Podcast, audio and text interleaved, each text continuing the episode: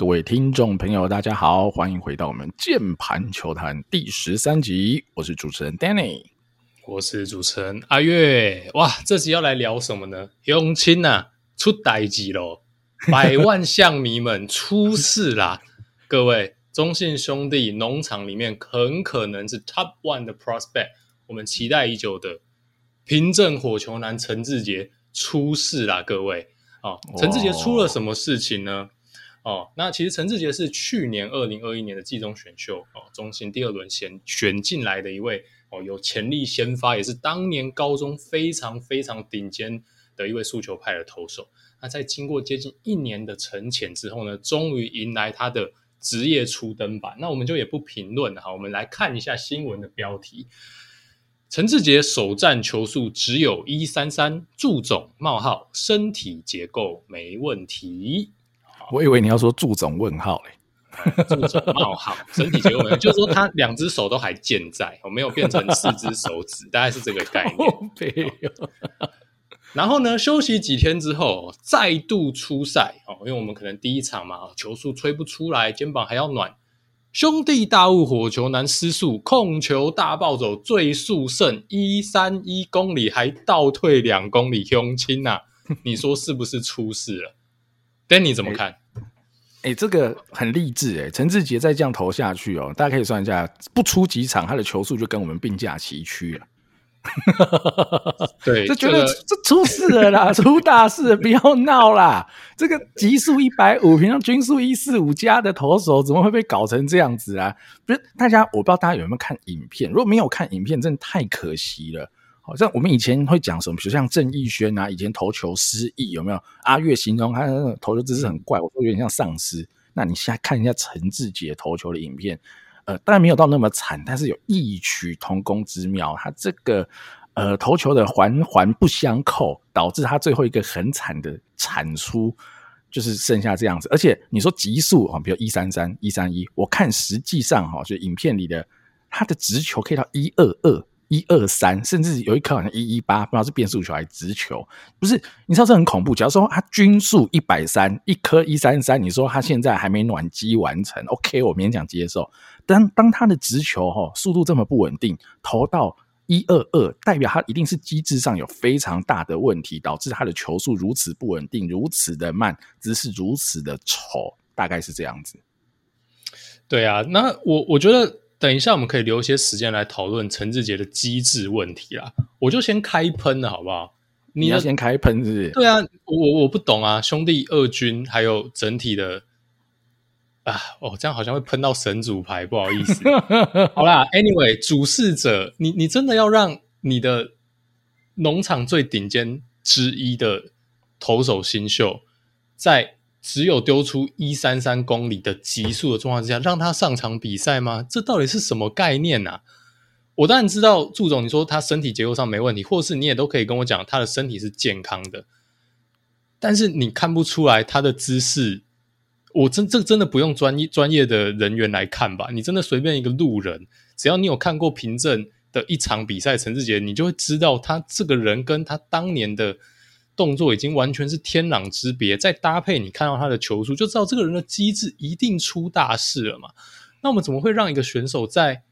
机制有这么严重的走钟的状况之下，让他去做一个职业的初登板呢？就是这个初赛的意义在哪里？你要调整什么？你要透过实战观察什么事情吗？还是说你期待的陈志杰？诶，在牛棚的时候不知道安诺丢高投不出来，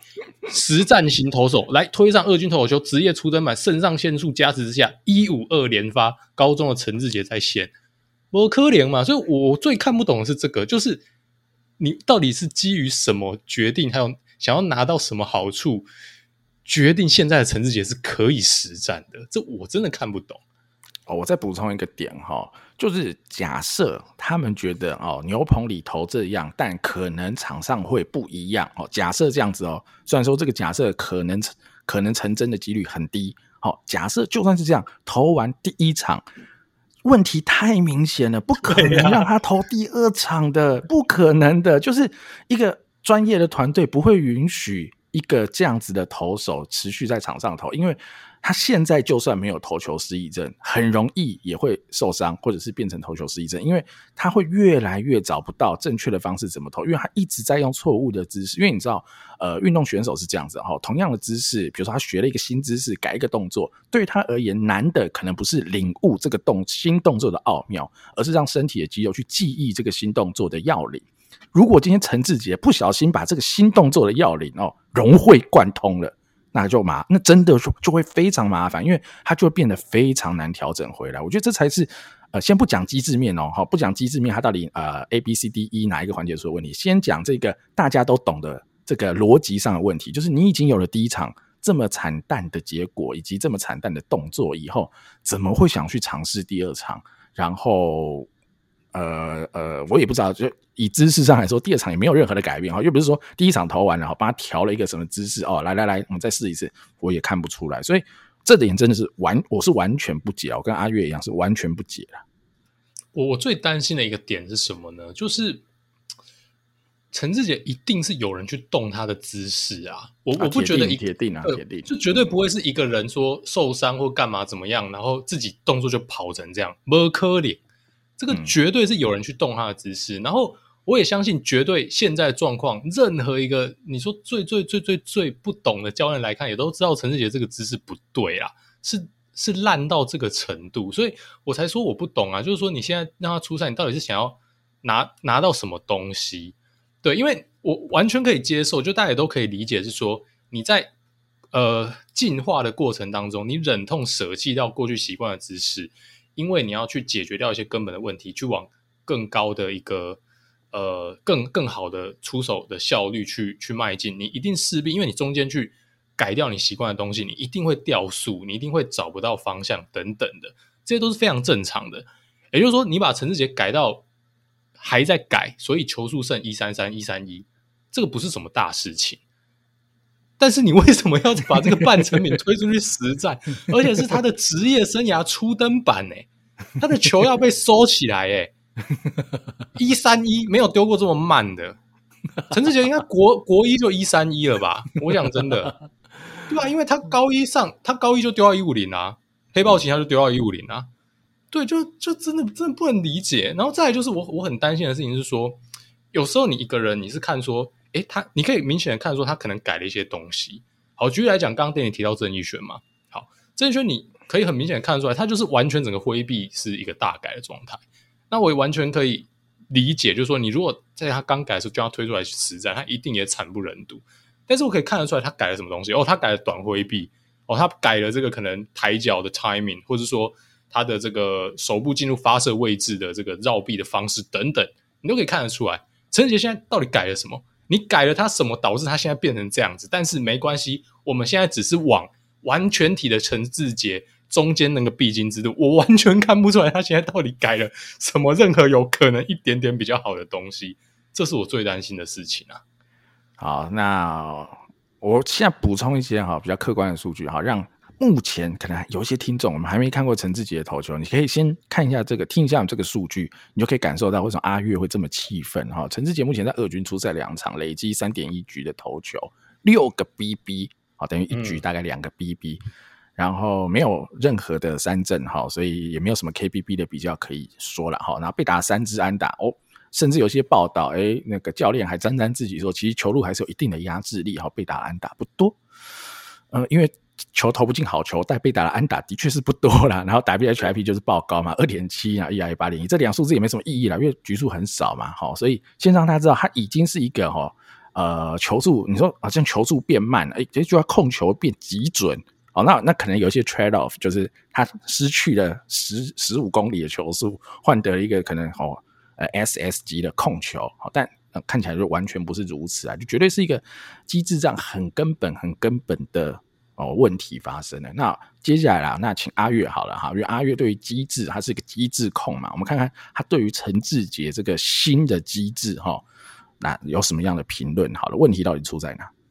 好，机制的话，我必须讲，我是打者机制控，投手机制 我并没有这么这么的 深入研究。不过，我就简单分享一下我的观察啦。首先，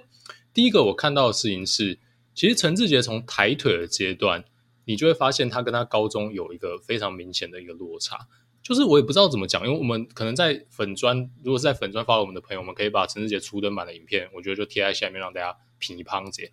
就陈志杰现在抬脚的时候，他的躯干啊，就是他的身体的一个倾斜跟一个就是一个重心很不稳的一个姿势，就是感觉他不知道在斜什么的。我也不确定为什么会变成这样子，这个是第一个观察到外观上我就觉得很不协调的一个点。那再来第二个点呢，我觉得就是呃非常非常严重啦。呃，我讲一个白话文好了，就大家一定听得懂的，就是他的现在的手是完完全全的拖在身体后面，他手的 timing timing problem 是非常非常严重，是完全跟不上身体的。哦，就是他的手是一个很软弱无力的被。被拖在后面，然后最后才勉勉强强的哦，终于到了发射的位置，然后再把球这样子软软的放出去哦，完全是一个没有爆发力跟这个挥臂速度的一个动作。其实，呃，虽然说问题不太一样，但是这个跟不上的程度跟这个挣扎的程度，让我联想到林正祥，呃，林正贤，我真的不唬烂，因为林正贤他现在就是后期的林正贤，大家看到他做事非常不协调，就是。他不知道左手不知道在后面不知道在等什么跟在抖什么嘛，我在那边丢了半天，然后在最后才终于被拿到上面，我终于再丢出去。这样，我觉得陈志杰现在有一点点那个感觉，当然没有陈志没有林正贤这么严重哦。但是这个哇，怎么会变成这样子哦？这个是我我觉得不大懂啊，就是到底为什么？因为他已经不是所谓的那种很很小的修正哦，就是。他是一个连投球最基本的这种我们讲的 sequence，我们讲的这种呃这种躯干跟手的这种相关联，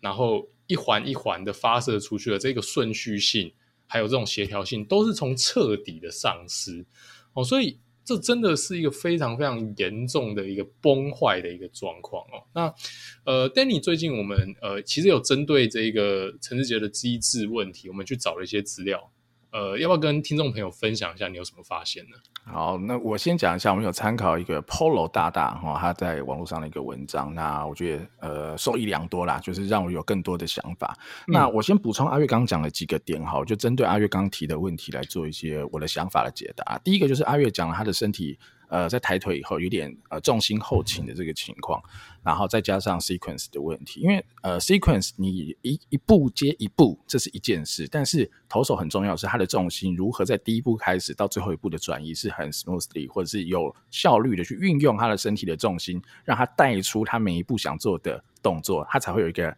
好的 sequence 的一个呃效率或者顺序嘛。好，所以当他的第一个抬脚的呃呃重心后倾，那就可能会。导致他后续的重心转移会有问题，好，所以这有可能哈，可能就是他最后手跟不上他身体旋转的原因之一，就是因为他重心转移开始不稳定或是偏移了，导致他的其他的步骤开始有一些被拆解了，导致他不是很顺畅的做完这个动作。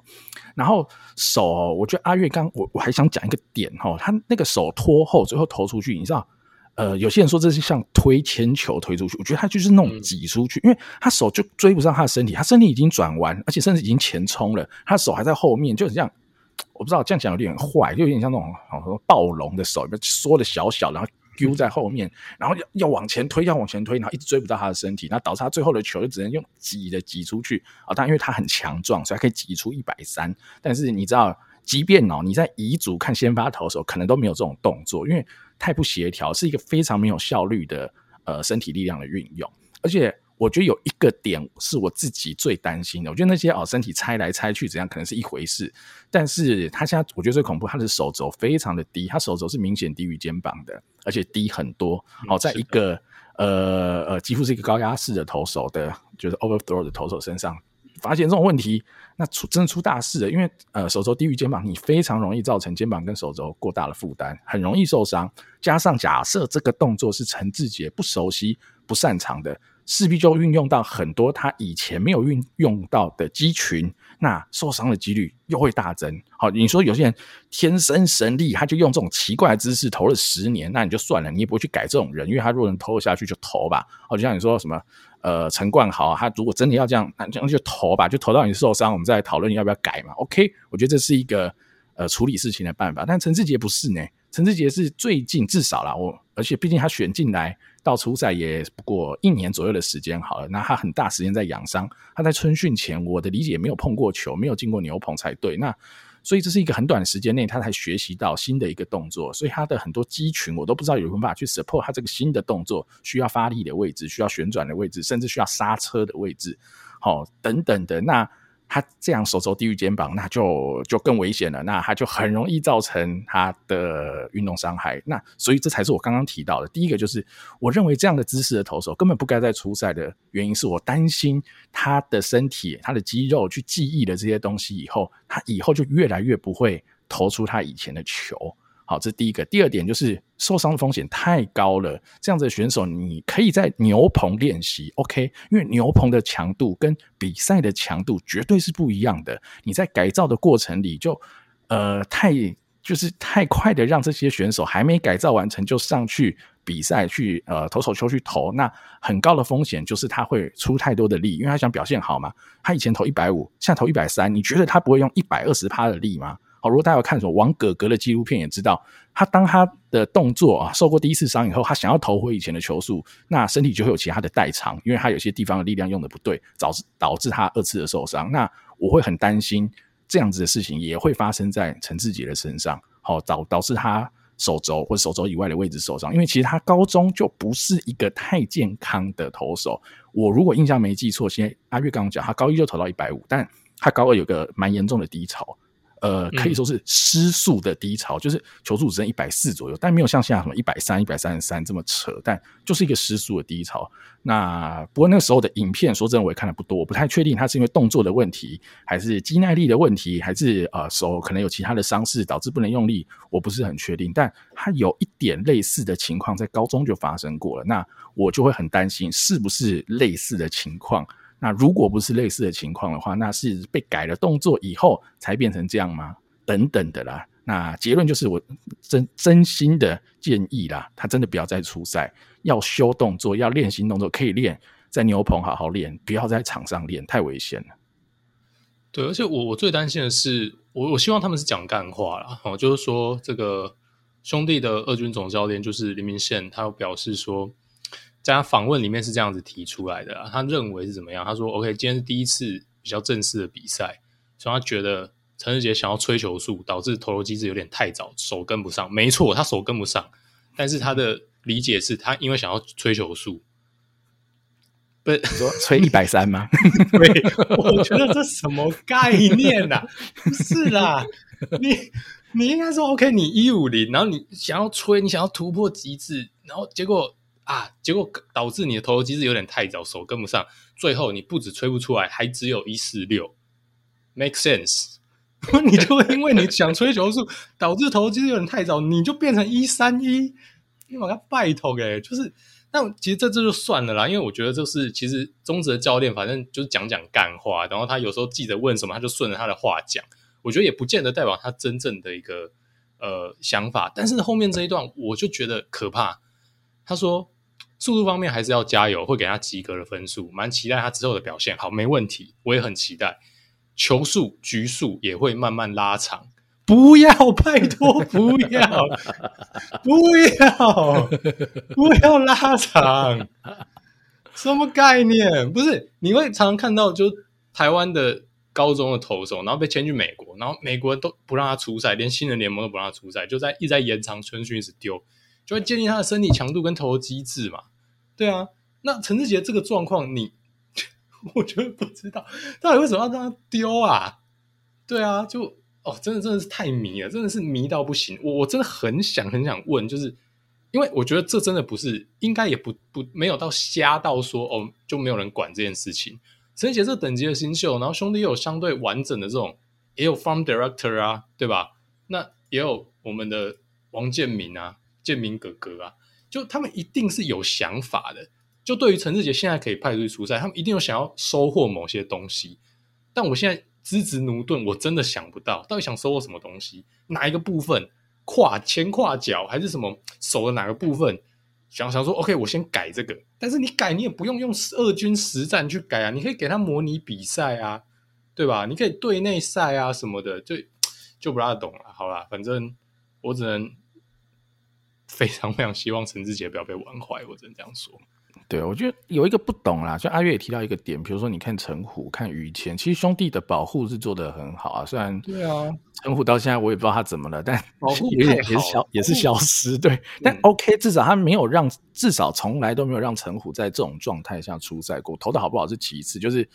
呃没有兑现他的天赋了。应该说没有兑现天赋是其次，但至少不是在这种呃不。就有点匪夷所思的投球状态下去丢嘛，那于谦也是现在应该是开个全休了，他也是休息好一阵子，那我觉得也 OK 啊，就是休到好为止哦，也不用急嘛。那反正兄弟家这么强，真的也不缺他们一两个。那你看黄恩赐也好啊，黄恩赐呃受伤也不是一次两次了，至少每次都可以让他准备的非常的好，然后再回来。杨志龙也是啊，他休了两三年，而且他开的是肩膀，肩膀可以说是几乎是投手绝症啊，就肩膀的问题是很复杂，嗯、因为肩膀是个很复杂的构造。那 OK 啊，我觉得杨志荣目前修回来，就算他不能先发，只能投个牛棚也超强了。我觉得能修回这个程度，已经是怪博士改造了哦。我觉得是这样。那所以不解的是这点，真的是这点。就如果你今天是一个很鸟蛋的呃团队。然后一直在搞事了，然后搞出陈志杰，那大家觉得哦，又又来了。但兄弟，大家应该是觉得是非常专业的一个团队，对啊，所以才会是这样子的一个反应啊。我觉得我跟阿月应该都是这样，就是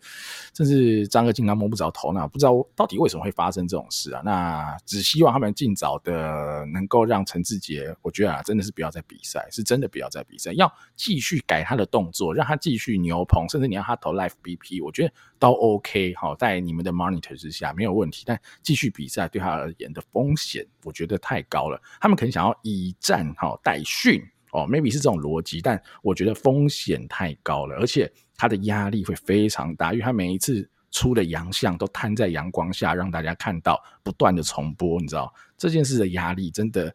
呃，他投完球回去看个 IG 滑一滑，就是追这个新闻了，对啊。我觉得你讲到重点，我觉得除非这个这个人是这个新秀是那种超级没有心脏，这个心理素质强到爆表。但陈志杰这样，你觉得会不会有人或是他的旧事老队友会问他到底怎么了？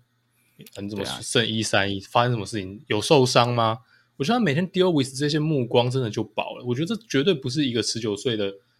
新秀投手应该要让他承受的一个事情。他也会自我怀疑吧？绝对的，绝对的。啊，我好啦，我觉得就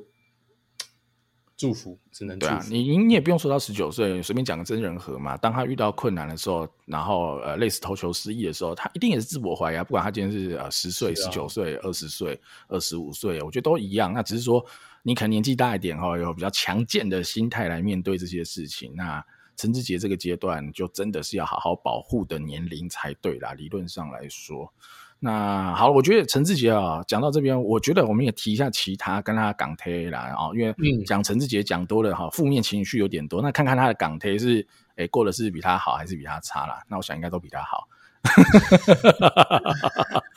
好，我先先讲一下陈，呃，我先补充一下，陈志杰跟阿月有讲嘛，是二零二一年，就是去年的选秀进来的球员，他是二之三，第二轮第三顺位被中信选到。那我我就照着顺位，我们来提一下哈，就是我们大概抓一个前三轮哈，比较高顺位轮次的高中生投手。看看他们最近过得如何。先看到二之二的邱俊威好了哈，在二一年好第二轮第二顺位给乐天选走。那时候我先讲一下我对他的看法啦。我对他的看法其实是蛮直观的，因为其实他是一个相对完成度、成熟度是高的球员啦。然后他的球的 command，他的威力。那我觉得在当时已经就是数一数二。那当邱俊威最后，其实我有一点点跌破眼镜，他最后顺位比陈志杰前面了。毕竟，没错，他的模板就不会是个先发投手，陈志杰就是一个先发投手模板才对。但我不知道，可能大家就有考虑到陈志杰的受伤的因素，或是其他因素都有可能啊。那乐天先选的邱俊威，那邱俊威的模板就比较像陈韵文。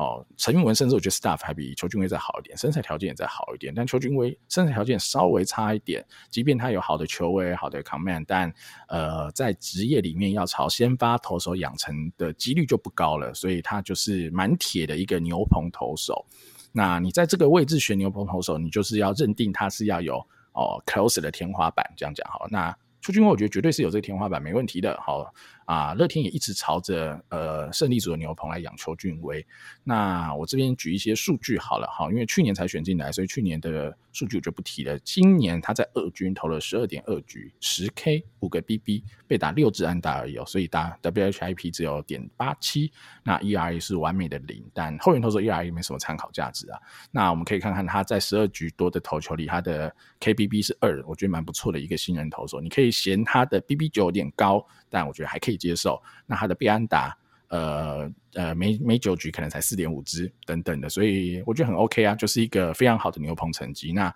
拉回到一军来看他，好、哦，他近期在一军已经出赛了六点一局，六 K 五 BB 六安打，W WHIP 一点七四。好，防御率二点八四，那看起来账面成绩没有特别好，但是我记得他第一场就掉两分，所以他近期应该是有越投越好，那也都目前都待在一军啊。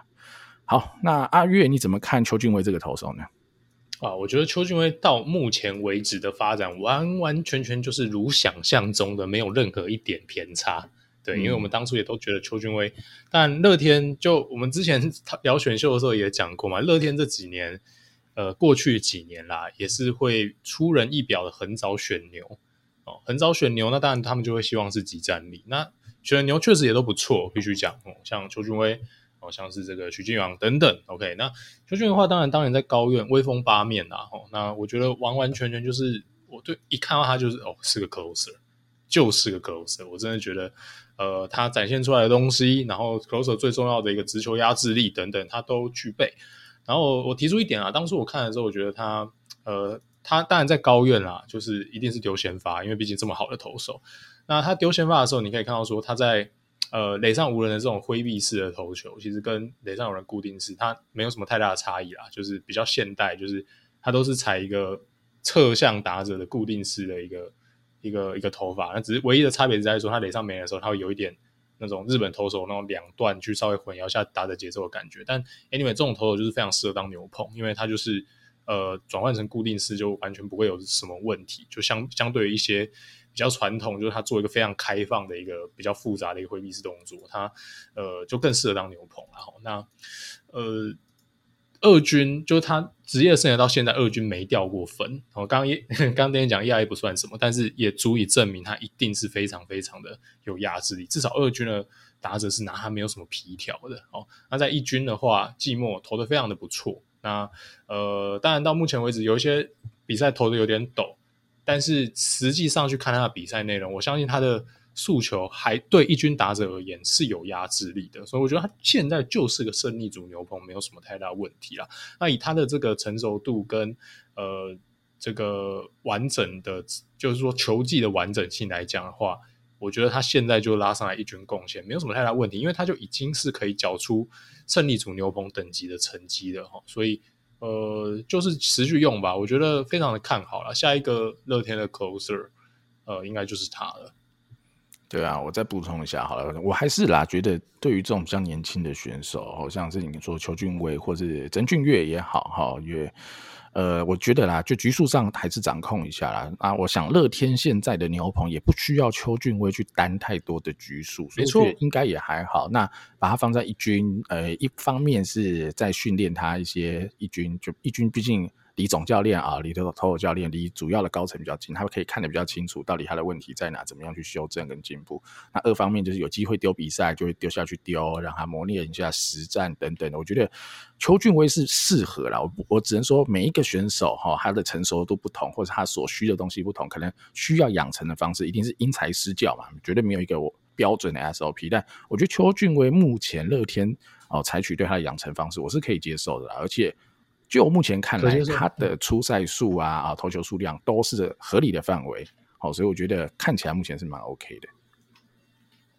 而且因为你球队有个中职，毫无疑问今年最强的一个 closer 嘛，而且还是一个 不止投干净一局的 closer，什么什么鬼状况都是压他上来嘛。对对啊，所以你也不用去 rush 邱俊威去投一些高张力 high leverage 的比赛。好，可以投一些第六局、第七局，甚至干净一局的，慢慢给他练，去累积一对一军好打者的一个经验。我觉得对他来讲，循序渐进，这是没有什么问题的。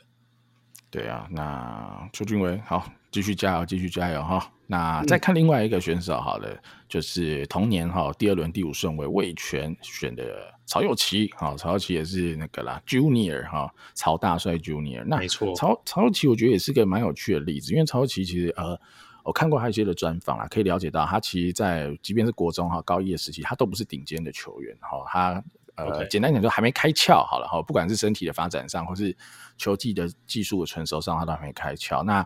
呃，但后续所以可能身材越来越好，那也可能是那种好爸爸的遗传的基因终于被解放了哈。他其实高二高三就越投越好。他虽然有些小伤小病啊，但我觉得没有影响到大家对他的评价，因为他有一个很好的身材，大概一八六的身高。加上他的动作，我觉得是我蛮喜欢的啦，而且他投出来的东西是我觉得我自己觉得他的模板啊，我觉得当初我就觉得他比陈志杰，我我比较喜欢呃曹祐齐啦，哈，这绝对不是马后炮，我当初就是蛮喜欢曹祐齐，我觉得他是有机会摸到中段轮值，甚至是。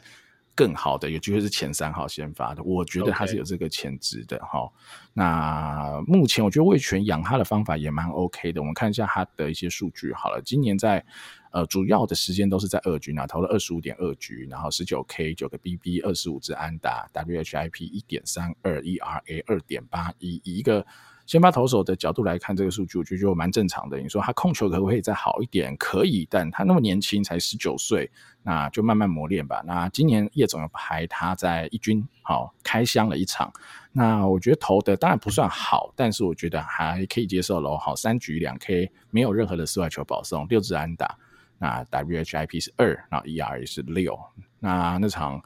呃，我有看啊，我觉得呃，完全可以看得出他是有天花板，然后有潜力的投手。但一方面我觉得是紧张，那二方面就是他还有一些细节的东西，我觉得可以再更到位。就是他各种球路的场面我觉得一定都可以再更好。然后他还需要点时间磨了，我觉得现在看起来，但是。呃，目前味全，我猜测啊，比如说今年现在看起来投了二十八点二局，那我，我觉得他今年可能 landing 就落在五十到六十局，那明年可能六十到八十局，慢慢的养，或许明年我不知道，如果他下半季投的够好，明年就有机会成为一军五号先发，都是有可能。阿月你怎么看曹祐齐？对，因为曹祐齐有呃味全的这一组教练团，你从徐若曦的例子就可以看出来了嘛，就是他们是很有耐心，是循序渐进给。投手慢慢加球数，就徐若曦这样子搞了半天，两局、三局、四局这样子慢慢丢，叶总 OK 嘛？那我我觉得当然是没什么问题啊，我觉得是没什么问题。那你看曹祐齐他在二军也是循序渐进的这样子，哦，这样逐渐出来投，那也都是投一个两局、三局、四局，哦，然后最多可能就不超过个六十球这样的一个概念，所以。看得出来，他们是非常保护曹祐齐，然后也看得出他的潜力，然后也把他当成是一个呃数一数二农场里面的新秀在培养，所以我自己也是非常看好他的。我想有被球团重视，然后没有被乱七八糟的瞎鸡巴搞，然后看起来呃动作啊机制等等也都没有什么太大的问题，我相信他就是会转换的出来哦。那但我我自己是觉得啦，就是我希望看到的是一个。有计划性的再把他的体能拉上来，哦，在季末的话，我觉得是可以去尝试的，让他去负担更多一点点的局数。这个绝对不是不是说太太着急或怎么样，绝对是有计划性。但是我们是希望说，哎，是有个阶段性的在往前往前进步。就你整季都让他呃一个礼拜出来丢一场三局的先发，然后永远是在丢四五十球，我觉得。那个对球员的发展也可能不是最好的做法，对，所以这个就看魏全他们的呃一个养成的计划怎么样啊？我也是非常非常看好他，对，那他现在可能在可能直球的均速的稳定性上，我觉得还有一些加强的空间，对，那这一点我觉得体能建立上来之后，我相信他是有很好的天花板。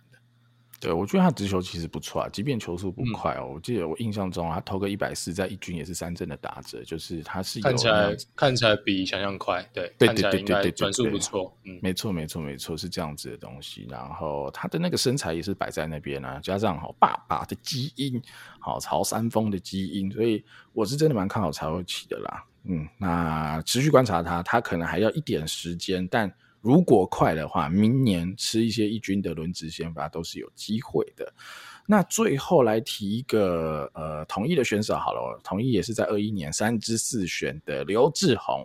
哦，刘志宏这个选手就有趣了，我觉得可能哦，大多数的听众也不是很熟悉刘志宏。简单介绍一下，他的身材是非常非常好，一八八九十公斤，好，非常高大的左头哈，所以你要想到这样子的左头身材，哎，一定是有他的魅力在。他高中最快就投到一五四，一五四，非常的快。好，但是他呃，讲到这就知道他他的问题就是他的 control 跟 command，我觉得问题都很大。他 maybe 曲球投的还不错哈，直球好的时候还行，但他常常呃就是时好时坏，有时候就是这一场烂的跟什么一样，然后下一场又投的很好。他在高中就很长有这样子的情况，他是就是非常非常弱的选手。你说他就不像是陈志杰什么哦机制不对的问题，他是不稳定的问题，就是他可能今天的那个状况好，感觉好，他的呃动作稳定了，他今天投的就还 OK。那今天如果感觉不好，他的状况就会。他的动作就一直不稳定哈，因为他的动作，我自己觉得重心的转移是有点问题的，导致他最后、嗯、呃太想要哈吹下去，导致他最后吹下去前面的那一个重心常常跑掉，导致他放球点也不是很稳定，所以他的控球有点问题。那这就是他为什么掉到第三轮嘛哈，不然一个左投一五四，一听啊这不是一个第一轮的投手嘛哦，但他他是有很多东西要去修的啦。那我也讲一下他的成绩好了，他。去年其实投的还不错哈，去年在有限的六点一局里，他投了六 K 六 BB，好，所以控球当然没有很好，但至少 KBB 是在呃这样算起来是一，我觉得还可以接受。那四支安打，WHIP 一点五八，防御率二点四八，我觉得一个今年第一年进来十八岁的投手没什么好挑剔的啦。但是他今年非常 非常的惨，他四月多投了一场哈，中间休息了三个月，我不太确定是调姿势还是有伤等等，但。呃，七一三哈，睽违三个多月再次先发，但也一样非常惨。他今年多惨呢？哈，总计只投了二点一局，三 K，七个 BB，两个触身球，等于是两局多有九个人被他这样搞上垒了哈，然后被打两支安打，那 WHIP 一定爆高嘛？好，三点八六啊，E R 也爆高二三点一四，所以呃，今年呢他又回到不稳定的他，那这就是有一点麻烦了，因为这样子的选手。呃，很弱很弱，然后原本以为他去年投的还行，今年应该有点进步，反正今年退步这么多。阿月，你怎么看一下刘志宏的状况？啊，因为资料真的太少，我觉得我我就不妄下定论啊。不过其实可以看到很明显，就是他今年因为应该才两场初赛嘛，然后他应该季初丢一场，然后最近才出来丢一场，对吧？所以呃，中间到底发生什么事情就不得而知，有可能是受伤，因为其实中职球员受伤的。新闻说真的也是超级不透明的，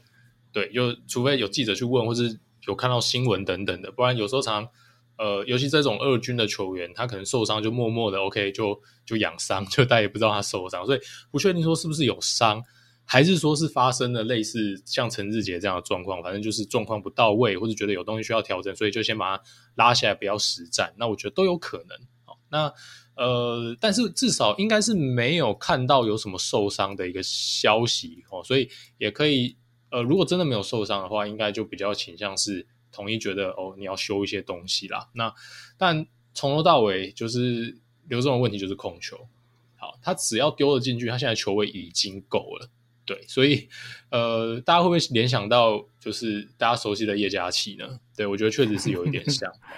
那叶佳叶佳琪跑去哪里呢？帮听众朋友说明一下，他去开汤名庄了，所以在复健当中，应该明年才看得到他。对，所以我觉得就是要避免刘志荣成为叶佳琪啦，就是永远在修同一个问题。那这个确实会是需要一些一些功力，因为有时候你的机制什么都没有什么太多的问题，但是控球哎，就是永远控不进去或者怎么样的。那当然当然必须这个这个影响到的层面实在太多了。然后有时候还真的有点心理问题，这个还 还真的是这样子。虽然我很讨厌，就是很多教练就是啊，永远都是用心态有问题来去解释选手。不过有时候真的倒是这样子，没错，对啊，对，所以嗯，但是以刘志宏的状况来讲，我觉得他的动作上绝对还是有很多需要加强的地方，就包括说，你光是不要让姿姿势跟机制部分同一场初赛有太多的不一样。哦，就是至少你让同一场初赛的你每一球的看起来的机制是一样的，这点可能刘志荣在当下就已经没有做得很好了，对。但是因为他其实真的非常的弱，他当年在古堡其实直到他毕业之前都不算是古堡一军的主力，他其实大部分时间都还是在丢铝棒组，包括他那个非常快速的一些呃那时候成名丢一些一五几，很多也都是在铝棒组丢的，所以就知道这位选手真的是比一般的我们讲像陈志杰啊，或者像是呃于谦啊、邱俊威这一种是完全不同的概念，所以当时当初统一在第三轮就选他，其实我跟电影都是非常惊讶哦。刘志宏竟然第三轮就被选了，对，那你知道他丢到一五四，我们还那么惊讶，那你就知道他多肉了，对，所以呃，他是有可能是变成一个空气的这种 pick，那呃，我不确定统一对他的定位是如何啦，我觉得真的都还太早。你说你要把它养成先发吗？太肉了，对，那如果变成牛棚的话，我觉得当然可以缩短这个养成的时间。但问题是，他现在的控球又是一个狂野到完全不能用的一个状况。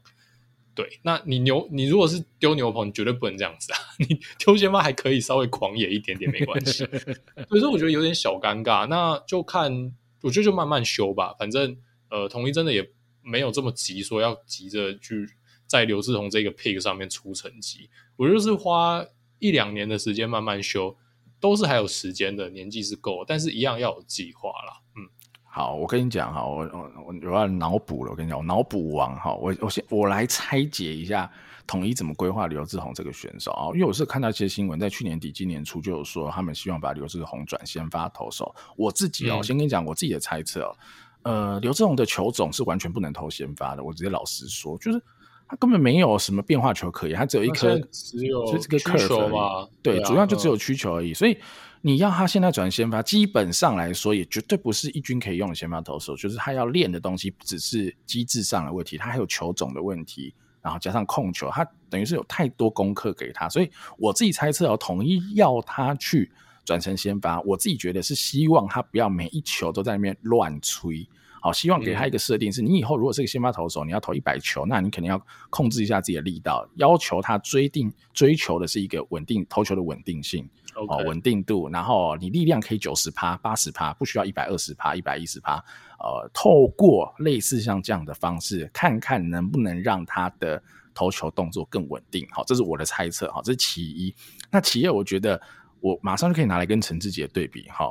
呃，我先假设刘志宏不是受伤，我先这样假设哈。那他去四月丢了一次，势必是已经改过姿势了。好，虽然说我真的没看到影片，嗯、但我猜大几率是已经有调调整过动作，因为经过秋训、春训，然后四月多投第一场跟屎一样，跟去年二军是完全不一样。因为他去年二军的影片，如果大家有去看，其实就跟他在高中投的呃八九不离十我相信已经有调过，然后让他休了三个月没有出现。那我相信这三个月他也不会都只有好吃饭睡觉打东东啦，他一定也是有在做其他姿势的改变机制的调整。好，三个月后七月十三投了一样烂，没关系，他又消失了。OK 啊，好，七月十三到现在二军有好几场比赛啦，他都没有出赛，所以我觉得统一比较像是我至少啦，我用脑补的方式去想，比较合逻辑是 OK 啊，我练三个月上去试试看，不行没关系，那我再修嘛，继续修，但我不会让你一直上去投啊，因为一直上去投没意义嘛。哈、嗯，你用陈志杰的例子，我们在讲就是。呃，但我没看到现在刘志宏投的怎么样，或七月十三他的球速怎样，我也不知道。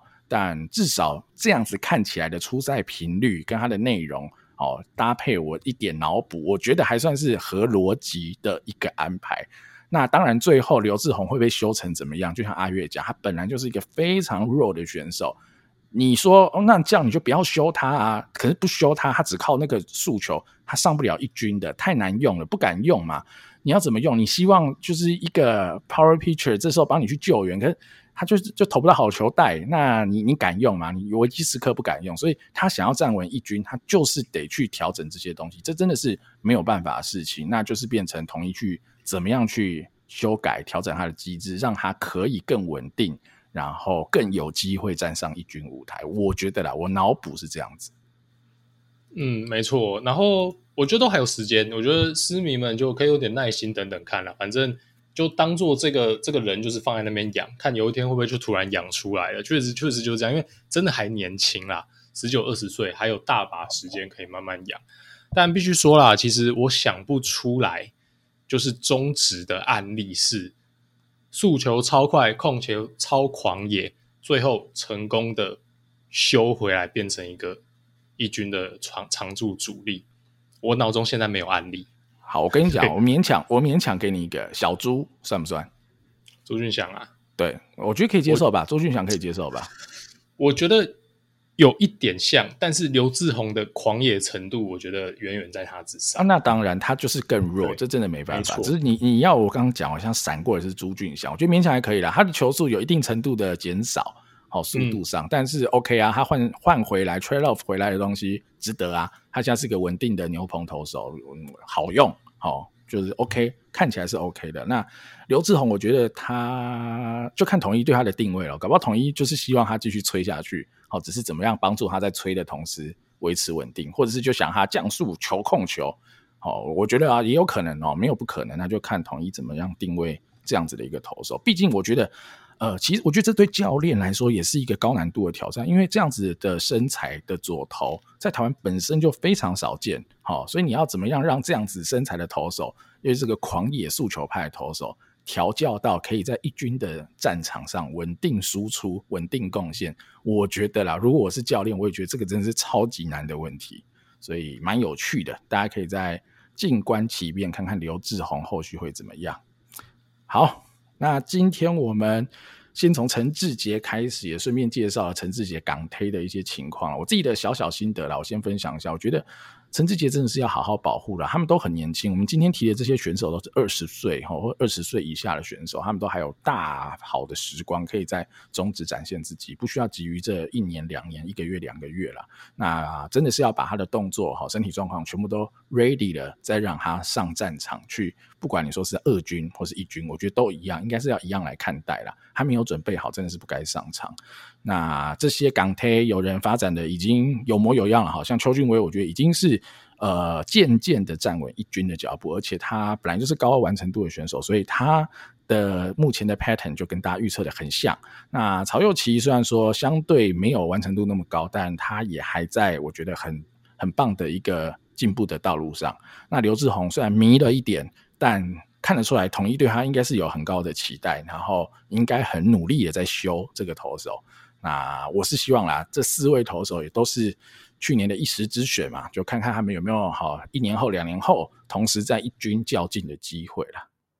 那今天的结束的节目就差不多告一段落了。那未来啦，我们的每周四哦，我们可能不一定是讨论这些哦，比如去年选秀的球员，我们还有更多的专题哈。有些只要我跟阿月觉得有趣，或者我们觉得哈，各位听众们会觉得有趣，甚至大家如果有想听的一些内容，也都可以留言告诉我们，我们都会参考。那如果有适合的主题，我们也都会再去做功课哦，然后再来录 Podcast，然后跟大家来一起分享，一起讨论。好，那今天的节目大概就告一段落了。那感谢大家的收听，那呃，我们键盘球探就下次见喽，大家拜拜，拜拜。